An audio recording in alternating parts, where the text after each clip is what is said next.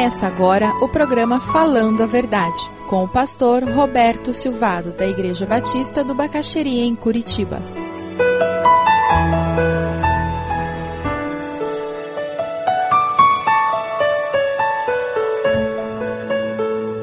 Eu quero compartilhar com vocês alguns mitos e alguns princípios que fazem com que a vida da igreja muitas vezes não funcione pelo mito ou funcione por causa do princípio. Eu queria destacar alguns conceitos básicos agora.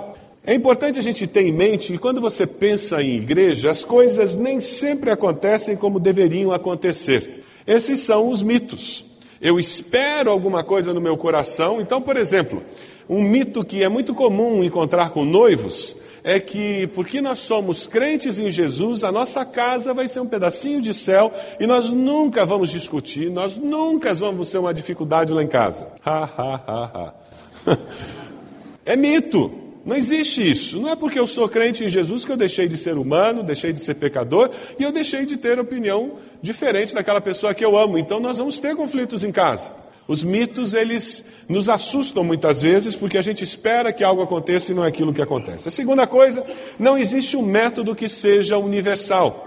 É muito importante nós termos isso em mente. Quando nossa igreja começou a transicionar para células, eu falei várias vezes para a liderança da igreja: olha, se preparem, porque daqui a uns 10 anos eu devo estar sentando com vocês dizendo: gente, tem um método agora, uma estratégia que é maravilhosa e que funciona. Por quê? Porque célula ela não é coisa divina. Célula é uma estratégia humana para nós conseguirmos que as pessoas se sintam amparadas, pastoreadas, num ambiente descontraído, a pessoa consiga ouvir do Evangelho sem se sentir ameaçado por ir a um culto, numa igreja. Então, nós temos que entender isso. Os métodos, eles são simplesmente expressões de resolução de problemas num lugar. Existem princípios que são universais, mas os métodos não são. Três Existem princípios gerais que precisam ser adaptados a realidades particulares. O que eu quero dizer com isso? A nossa igreja, nós fizemos todo o nosso estudo de células usando o material que os menonitas têm representado aqui no Brasil. E o que, que aconteceu?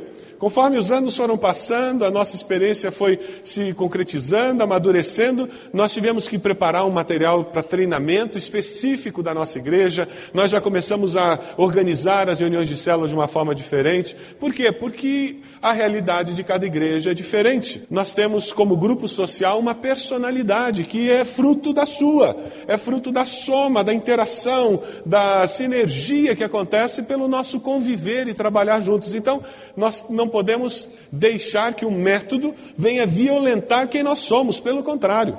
Nós temos que adaptar aquele método, aquela estratégia, de tal forma que nós possamos nos expressar livremente e possamos ver o nosso potencial todo desabrochar. O primeiro mito que a gente encontra muito no meio das igrejas é que as pessoas são ganhas para Cristo quando a nossa apresentação é constrangedora. Então, quanto mais o pregador chora e fala assim, então, quanto mais as pessoas tremem, choram e soluçam durante o culto, aí mais o evangelho foi pregado. A minha sogra tinha uma amiga, eu não vou dizer de que igreja que ela era, mas ela era muito interessante. E ela tinha uma origem alemã, aquela senhora, então ela falava com sotaque de alemão. E ela, de vez em quando, chegava na casa da minha sogra e dizia: Ilse, o culto este domingo foi tão espiritual, Ilse, choramos tanto. Para ela, culto espiritual e lágrimas eram sinônimo. Então, se ela vinha ao culto e não chorava, ela não tinha sido tocada por Deus, o culto não foi espiritual. E existe esse mito em muitas igrejas. O princípio que nós vamos encontrar nas Escrituras é diferente. A igreja cresce em cada estação conforme ela identifica e ceifa a colheita que Deus preparou. Não é verdade que tem um dia que você está mais afim de chorar? E tem outro dia que você está rindo de graça? Porque, como ser humano, nós temos estações, dias diferentes, meses diferentes, anos diferentes, e a vida é feita dessas várias facetas. E como grupo social isso acontece também, como cidade isso acontece, como país isso acontece, como povo isso acontece. O que nós temos que fazer é identificar as estações na vida das pessoas para que o evangelho possa ser pregado. Mateus 13, 2 a 8, um texto bem conhecido. E Jesus vai estar falando de várias características de pessoas que ouvem a palavra e como elas reagem, porque elas estão em estações e momentos diferentes da vida delas. Mateus 13, 2. Reuniu-se ao seu redor uma multidão tão grande que por isso ele entrou num barco e assentou-se. Ao povo reunido na praia, Jesus falou muitas coisas por parábolas, dizendo: O semeador saiu a semear. Enquanto lançava a semente, parte dela caiu à beira do caminho e as aves vieram e a comeram. Porque dela caiu, parte dela caiu em terreno pedregoso, onde não havia muita terra, e logo brotou porque a terra não era profunda. Mas quando saiu o sol, as plantas se queimaram e secaram porque não tinham raiz. Outra parte caiu entre espinhos que cresceram e sufocaram as plantas. Outra ainda caiu em boa terra, deu boa colheita, cem, sessenta e trinta por um. Aquele que tem ouvidos para ouvir, ouça. Agora veja o versículo 18, onde Jesus explica essa parábola. E ele diz: Portanto, ouçam o que significa a parábola do semeador. Quando alguém ouve a mensagem do reino e não entende, o maligno vem e lhe arranca o que foi semeado em seu coração. Este é o que foi semeado à beira do caminho.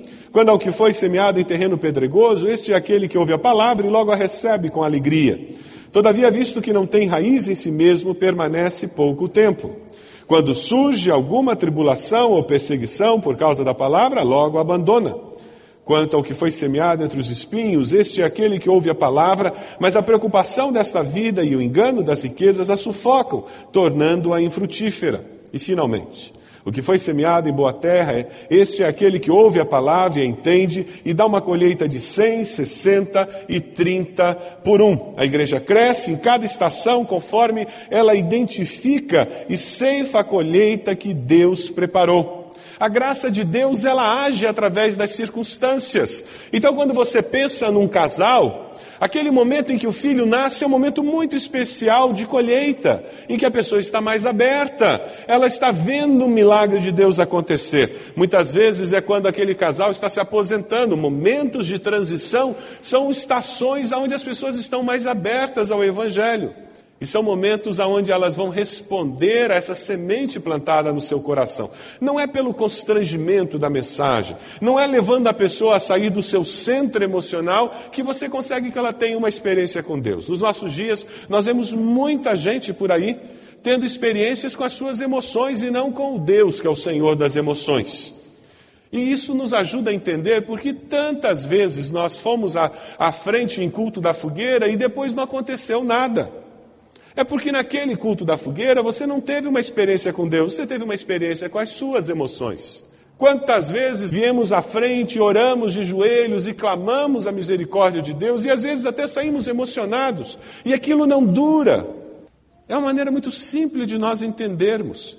É impossível eu ter uma experiência com Deus vivo e não experimentar mudança. Agora, é natural eu ter uma experiência com as minhas emoções e aquela experiência não durar mais do que uma semana, um mês, dois meses, porque as nossas emoções mudam, não mudam. É por isso que eu não posso viver baseado nelas. Eu tenho que ter a minha vida firmada na palavra e no Deus da palavra.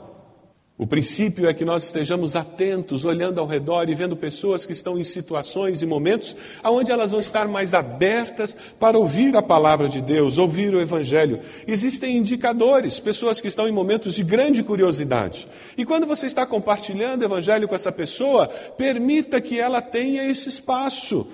Quem já não teve essa experiência de ver uma pessoa que vem para a célula, para o grupo de estudo bíblico, pergunta, estuda, faz, aí de repente parece que alguém virou o botão lá, se desinteressa. Dá um pouquinho de espaço para a pessoa. Continue sendo amigo em nome de Jesus. Continue orando por aquela pessoa. Quem sabe daqui a um mês, dois meses, você falando com ela de novo, esse interesse retorna, porque o ser humano é assim.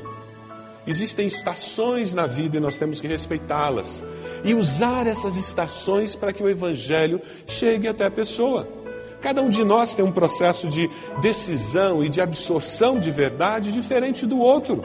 E nós precisamos entender isso e permitir que essa nossa maneira de processar a verdade aconteça. Não podemos abandonar, porque quando a pessoa não conhece esse Salvador, ela não conhece a melhor coisa que existe nessa vida. Nós temos que perseverar, não apenas em oração, mas também em testemunho.